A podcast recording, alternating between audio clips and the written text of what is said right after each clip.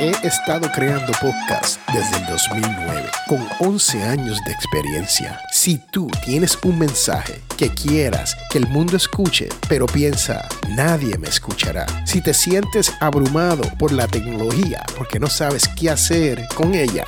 Si tienes miedo de comprar el equipo equivocado o estás ansioso por no parecer como un profesional, entonces yo soy Félix Montelara, creador de los Latin Podcast Awards y tu facilitador de la Escuela del Podcast. Tú estás en el sitio correcto para aprender cómo crear o mejorar tu podcast a otro nivel. Bienvenidos a la Escuela del Podcast. Tenemos a Pedro Viaggi co-hosting con nosotros porque Pedro no es tan solo uno de los profesionales más grandes del mundo de la radio, pero Pedro ha comenzado a incursionar en el mundo del podcast. Y déjame decirle algo.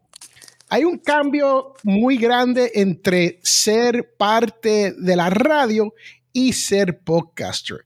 Y Pedro creo que está viviendo eso hoy, pero antes de Pedro hablar, yo quiero que usted escuche, y le voy a poner esta cara, esta cara preciosa ahí. Yo quiero que usted escuche quién es Pedro Viaggi. Celebrando el Día de los Presidentes, Pedro Viaggi en la mañana. Hi, Pedro. Yes, sir. This is Barack Obama. How are you, man? I'm wonderful, thank you. And you, how are you? In Washington, D.C., I listen to Pedro Viaggi. Ahora solo necesitas Altis de Optimum. Si la vida fuera perfecta, las revistas nunca olerían a perfume, los perros se pasearían solos y la álgebra sería realmente útil. Bueno, mira el lado positivo. Al menos hay Ansel Light. Tiene solo 95 calorías, pero con un verdadero sabor importado. De noviembre, en el Dart Constitution Hall. Y ahí lo tenemos. Ese es como la película de la vida completa. ¡Wow! ¡Wow! ¡Wow! Mira, es bueno tener un profesional de la radio aquí en la escuela del podcast porque sabemos que hoy en día hay mucho crossover de la radio y televisión, actores, gente que hacen teatro, voice actor, doctores, ingenieros, name it. Todos están llegando al mundo del podcasting y eso es importante. El podcasting, como sabemos, sigue creciendo y yo quiero que Pedro hoy nos hable. Pedro, estás en, estás en el salón de clases, ¿sabes? Tú eres, yo soy, yo soy tu estudiante tú no eres estudiante, tú eres un profesional de la radio y estás aquí creciendo, invirtiendo en ti mismo para que el mundo del podcasting te abra otras puertas que uno dice, ¿a dónde esto me va a llevar?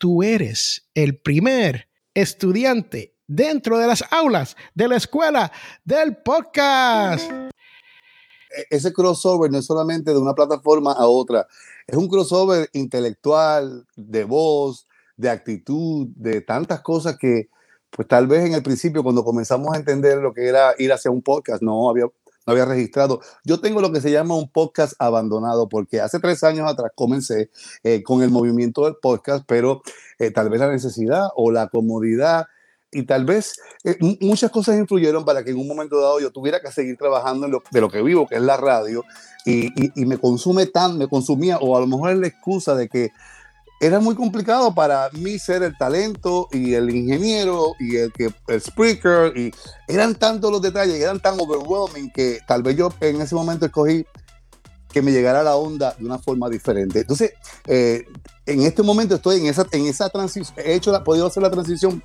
feliz, que lo más importante de todo para mí en mi, en mi interior es la voz, encontrar la voz, eh, bajarle al diafragma. o sea, eso ha sido para mí clave. Inclusive para el demo que escuchamos ahora, que es mi último demo de voiceover, he tenido que aprender a hablar de nuevo. He tenido que entender que ya esto no es, no estoy hablando de un público, te estoy hablando a ti, a ti que estás ahí pegadito de mí.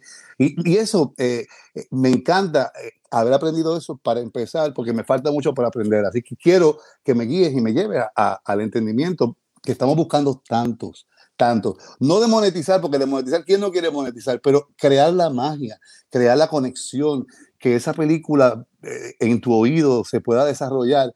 Eh, yo le doy gracias a Dios que estoy aquí y que estoy contigo, porque eres un líder eh, de líderes. Así que gracias por la oportunidad y estoy listo para aprender a, aprender. Mira, tengo aquí mi libreta, mi pluma y para adelante. Bueno, Pedro, hoy vamos a estar hablando sobre el tema de qué decisiones Ajá. hay que tomar antes de comenzar un podcast. Porque tú lo has dicho por experiencia, lo que ocurre es, empezamos un podcast, ¿no? Y es fácil. Es más, hoy estuvimos en la sala con el señor Melvin Rivera Velázquez de. Vía Podcast y estuvimos hablando sobre una aplicación nueva, que todos los días están saliendo aplicaciones nuevas y esta Ujú. se llama Call In. Lo que yo he descubierto es que por ahora creo que solamente aplicación iPhone. Yo estaba buscándolo en la computadora y no me estaba saliendo.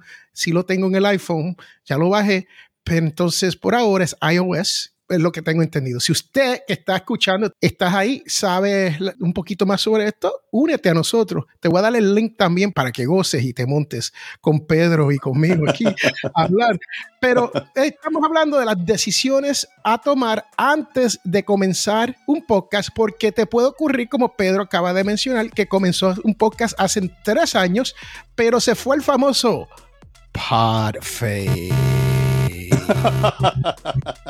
Y eso es lo que ocurre cuando uno está ocupado y uno está haciendo las cosas y uno comienza y uno no ha tomado todas estas decisiones. Entonces, ese podcast no se convierte en prioridad. ¿Sabes, Pedro, que un gran por ciento de los podcasts que se están comenzando hoy, especialmente en plataformas gratis, hacen Podfade después de... ¿Tú lo escuchaste hoy? ¿Qué número de episodio hacen Podfade? ¿Tú te Seis, acuerdas de ese? seis, com- como- seis, ¿no eran seis? Tú no estabas poniendo atención. No. ¿Qué tú estabas haciendo, Pedro? ¿Qué tipo de estudiante nos gastamos aquí? Tres. Tres. Ah, no, porque como yo hice seis, por eso que yo me quedé con el número mío. Ah, tú te quedaste con seis. Pedro dice, si yo lo hago, todo el mundo lo hace como Son yo seis. lo hago. Interesante. Pero sí, según Pedro son seis, según las estadísticas son tres. Así que usted coge el que usted quiera y para adelante. Pero Pedro, háblame de qué decisiones tú tuviste que tomar o si estás planificando otro podcast, ¿qué decisiones estás tomando? Cuéntale Fíjate, al que esté escuchando para que aprendan. Yo tuve que entender que yo no estaba vendiendo algo, ni que estaba empujándole a alguien nada que no fuera un conocimiento que le pudiera cambiar su vida. Yo tenía que entender el tema que fuera para mí apasionado, que yo me apasionara con él, pero que no fuera para vender algo o para promocionar algo. Eso es otra historia. Entonces, si algo pude identificar y que me apasiona de verdad son las historias de personas que vienen de la nada, que han cambiado su vida y hoy cambian la vida de otros. Por eso mi primera serie, la única que he hecho, se llama Mujeres históricas, entre las que hay pues una profesora eh, de escuela que fue la primera principal salvadoreña en la ciudad de Washington, D.C., la cual no pudo ponerse un par de zapatos hasta los 12 años. Esa es la historia. Es una historia espeluznante porque la mujer se gradúa de George Washington University, magna cum laude, pero viene del último campo, detrás del último campo, de un campo que viene detrás de otro, en El Salvador. Y como te digo, no tenía zapatos, no pudo ir a la escuela hasta los 12 años. Esa superación, eh, esa historia de esa persona. Entonces yo encontré ahí, y siempre me ha fascinado, biogra- la- no la biografía, sino las historias de las personas que se superan, eh, sobre todo cuando después de superarse a sí mismo, cambian su vida y luego cambian la vida de otros. Ese, ese es lo más importante, encontrar tu pasión en ti. Porque ¿cuántos temas hay? Hay muchos temas de crimen. Entonces, dime tú que, que tienes que eres profesor, que sabes que hay tanto de qué agarrarse, que uno tiene que realmente encontrar, por lo menos yo lo entiendo así, ahora que estoy en mi regreso, luego de haber ido a la convención de podcasting, como renació mi fiebre, encontré mi fiebre, Félix, no la, no la entendía, no entendía que era sentarme e irme en un podcast, e irme en un viaje de una, una historia que me estoy desesperado, que no puedo dejar de escucharlo. Esa es la conexión que a mí faltaba a mí. Yo necesitaba encontrar una voz, mi verdadera voz, no la voz del locutor, no la voz de, del comunicador social, no, la voz mía, la mía interna, la que no usa el diafragma, la que te habla a ti ahí como estamos hablando tú y yo. Y entonces soy un verdadero novato en todo esto, soy un estudiante, lo que te estoy diciendo es genuino, yo estoy aquí para aprender a caminar con mi voz de la forma correcta. Tengo muchas historias que contar, tengo historias alucinantes porque de eso he vivido toda mi vida, de contar historias en una radio, en una mesa, con un grupo de personas. Ese ha sido siempre mi, como dicen, mi follón. ¿Sabes? Lo que me encanta a mí es sentar un grupo de personas y empezar a contar cosas, hacer chistes. Y eso no se llama stand-up, se llama sit-down porque es en una mesa. Entonces, ¿cómo conectar esa persona que yo tengo en mí, que soy yo, a lo que es ahora la nueva forma de comunicarnos, que no es con el diafragma? Para eso estamos aquí. Eso es lo que yo entiendo que tengo que estar aprendiendo ahora. Tu primera pregunta es cómo yo conecto con el escucha. Ese- Esa sería tu Es- primera eh, decisión a tomar. ¿Cómo, cómo lo hacemos? no? ¿Cuáles son las instrucciones específicas? Vamos a contestar eso un poquito más claro porque tú nos diste un buen roundabout como tú lo hiciste. Básicamente hay que comenzar con crear comunidad. Eso eso es súper importante. Muchas veces queremos hacer algo, un proyecto, entonces queremos crear esa comunidad, pero desde el cero con el podcast. Hay veces que tenemos que ya las comunidades están creadas y uno tiene que buscar a dónde ir para conectar con la gente que piensan como piensa uno. Y cuando uno conecta con la, esta gente que piensan igual que uno, entonces ahí es donde tú comienzas a crear tu comunidad. Porque a mí, creo Félix, pero yo llevo un año haciendo podcast, yo no escucho de nadie. ¿Tú sabes lo que me dicen? Y cuando yo pido que alguien haga algo, ¿tú sabes lo que yo escucho? Coqui, coqui, coqui. O sea, que no se escucha más el, el ruido de los crickets. En inglés son crickets, en español, en, en en buen boricua, coqui. So, no se escucha nada. Eso es porque no has creado comunidad. Y yo les cuento a las personas que para crear esta comunidad lo puedes hacer a través de las redes sociales. Lo puedes hacer.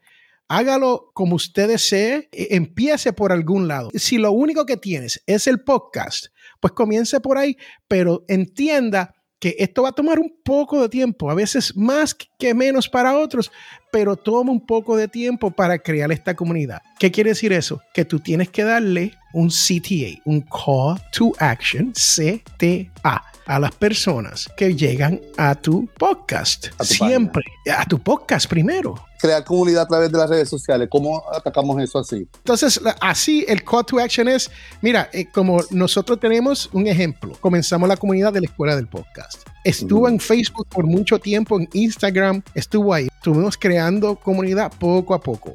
Después acabamos de lanzar el podcast, pero ya tenemos esa comunidad. Al final del día, el call to action es, usted tiene que pasar por escuela del podcast.com. Ahí encontrará todo lo que hay en cuanto no el podcast, no tan solo estas, es más, ni le quiero llamar podcast, le estamos llamando sesiones. Estas son sesiones para que usted aprenda, esto es una escuela, para que usted aprenda todo sobre el mundo del podcasting. Ese es the call to action, que usted entonces tiene que tener dónde llevar a las personas a su casa. Facebook no es su casa, Facebook no es el sitio suyo las redes sociales no es donde usted construye su casa. Usted tiene que construir dentro de lo suyo, su propio domain. Ya comenzamos con la primera pregunta que tú dijiste es cómo crear comunidad y ya hemos contestado básicamente esa. ¿Cuál sería otra pregunta que tú tienes en cuanto, antes de comenzar el podcast, ¿qué- ¿de qué hay que pensar? Bueno, la comunidad, como, como comenzamos, como, como hablamos al principio, para mí, después que yo hago el podcast, que tengo la parte creativa, ¿dó- ¿cómo hago para ubicarlo en los lugares? ¿Cómo hago para que realmente le llegue a las personas para comenzar? Tan simple como eso, porque el mundo de, de podcast se ve, muy, se ve maravilloso y es súper ex- extenso, y- pero ¿cómo después que yo hago mi podcast lo puedo ubicar en Spotify, en iHeartRadio, en todas las plataformas que realmente me, me beneficien? Y es una pregunta técnica, right? pero vamos un, un paso a- hacia atrás. Ok, ¿De qué, de qué queremos hablar, Pedro? La gente sabe que queremos hablar de algo, tenemos un tema, pero muchas veces lo que te apasiona no es lo que tú vas a hablar en tu podcast. Y, y yo sé que todos queremos, ten- todos por dentro tenemos un libro, exacto. todos por dentro tenemos un mensaje y queremos sacar ese libro, queremos sacar ese mensaje. Pero el problema es que muchas veces esto es lo que ocurre. Wow, estoy súper apasionado por las abejas y la miel de abeja. El que conoce a Félix Montelara sabe que vende miel de abeja, pero tú crees, aunque yo esté apasionado por eso, pero yo no lo hago, lo, lo vivo a través de mi esposa. ¿Cuántos episodios Félix Montelara va a poder hacer de las abejas? Esa, esa es la pregunta que te tengo. Uno tiene que buscar dentro de uno, escucharse a uno mismo, como tú estás hablando, Pedro, y decidir, me encanta este tema, pero mira, yo soy un experto en la radio. Pues vamos a hablar sobre cómo se hacen las cosas en la radio para gente que están en la radio, pero lo hacemos a través de un podcast. Puede hacer más programas, el podcast no hace parfait, es más fácil traer los temas. ¿Cómo uno hace eso entonces? ¿Cómo uno identifica esto? Pues una vez tú dices, vamos a hablar de abejas, hacemos un listado de todos los problemas que hay con abejas. ¿Sabía usted que hay un shortage de abejas? Y las abejas, sin las abejas, there's no pollination. Y si no pollination, no hay crecimiento de comida en las fincas. Estos son problemas existentes ¿Cómo se resuelve eso? Porque cuando uno quiere hacer un podcast, uno quiere buscarle soluciones a ciertos problemas, ya sea sociales, Ajá. económicos, es el problema de la comedia, ¿verdad? Estoy, soy un hombre aburrido y un poquito de comedia no me viene mal. Eso es un problema que uno tiene. Y, y esto es lo que uno tiene que pensar, que cuando se viene a todo eso, pues uno tiene que decir, ok, estos son los temas. Y, y si puedes listar hasta unos 100 temas, mejor. Imagínate. Más fácil dicho que hecho, ¿no, Pedro?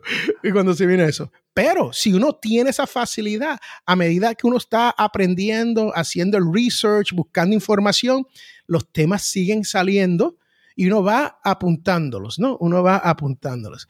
Ok, tenemos aquí un mensaje de la Yola. Yola, ¿cómo estás? Dice aquí, Félix, una amiga, ¿tú puedes leer ese mensaje, Pedro? Sí, dice- Yo quiero que tú lo leas. Tú léelo, léelo. Una amiga quiere lanzar un podcast sobre su gusto musical y estamos con duda sobre el uso de la música. ¿Algún tip? Que si tenemos tips sobre eso.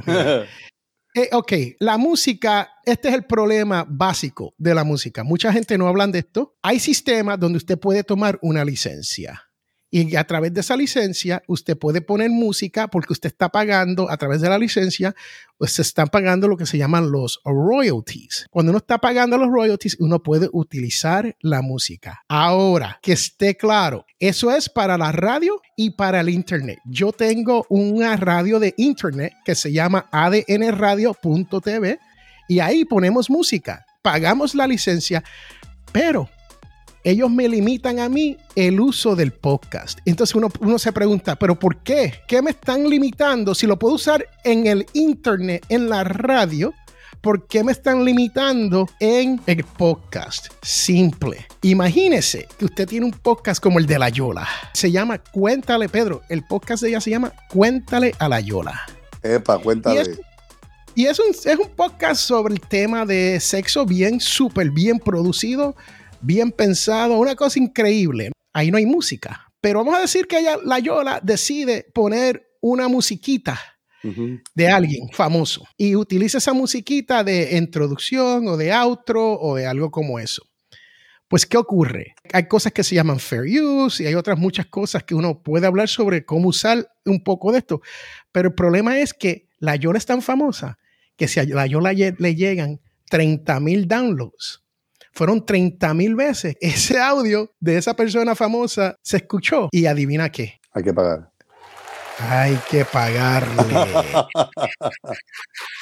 y ahí es que estriba el problema. Por 30 mil veces. Estos son datos muy públicos y uno no se puede escapar de eso. So, mi recomendación es, no utilice música que usted no tenga la licencia para la música. Si usted se consigue autores independientes, músicos, cantantes, artistas independientes que hagan su propia música, y te dan ese derecho, los puede utilizar en los Latin Podcast Awards, la ceremonia, la quinta edición.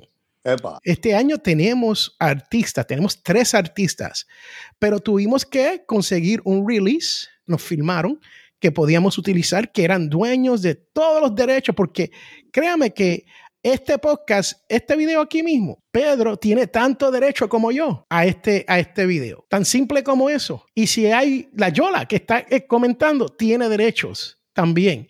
So, esto, esto es increíble, ¿no? Eh, Hasta dónde llegan los derechos y, y son, y son meritorios porque se abusa si no se cuidan de esa manera. Pero hay páginas donde usted paga en Vato, que no tan solo te da música, pero también te da muchos videos que puedes utilizar. Y yo pago por Envato y esa gente te dan licencias para usar cierta música de ellos. Y hay plataformas gratis, pero la mayoría de las plataformas gratis hay que tener cuidado porque cuando tú vas a una plataforma donde la música es gratis, lo que ocurre es que te dicen, le tienes que dar crédito al artista o le tienes que dar crédito a la casa disquera. Y tienes que hacerlo. Tienes que hacerlo. Hay que leer los fine prints cuando se viene a todo eso. Ok, so, ¿qué más tenemos? ¿Qué, ¿Cuál es la próxima pregunta que tienes? Muchachos, yo tengo preguntas que te puedo, te puedo tener aquí cinco horas corridas. Si yo Pero estoy vamos- tan fíjate, yo estoy tan... Vamos a enfocarnos en el, el tema mira. de Te voy a mandar a la esquina, ¿sabes? Te voy a poner el dance hat. No, pero es que, es que me encanta porque lo que dice Mónica, ella tiene una amiga que quiere crear un podcast, yo también tengo una amiga que quiere crear un podcast y estamos todos con la misma inquietud. Con la- e- esto, obviamente, este, este puede ser el principio de, muchos, de muchas sesiones que podemos tener porque hay mucho talento allá afuera, hay muchas personas que tienen la capacidad de contar historias y de cambiar vidas, porque esto se trata de cambiarle la vida a alguien a través de tu contenido, influenciar a la persona, no con que le estés empujando o vendiendo algo, sino, aunque nos queda poco tiempo, yo también tengo una amiga, así que espero pasar por ese proceso, tal vez aquí públicamente, para que muchos se beneficien. Bueno, si usted está ahí, cua- hay como cuatro personas en el vivo. Si usted está viendo esto en el replay, te invito a que nos deje comentarios o que nos escriban al info, I-N-F-O, info at escueladelpodcast.com. Yo soy Félix Montelara y estamos con el co-host Pedro Viaggi, locutor profesional de por vida.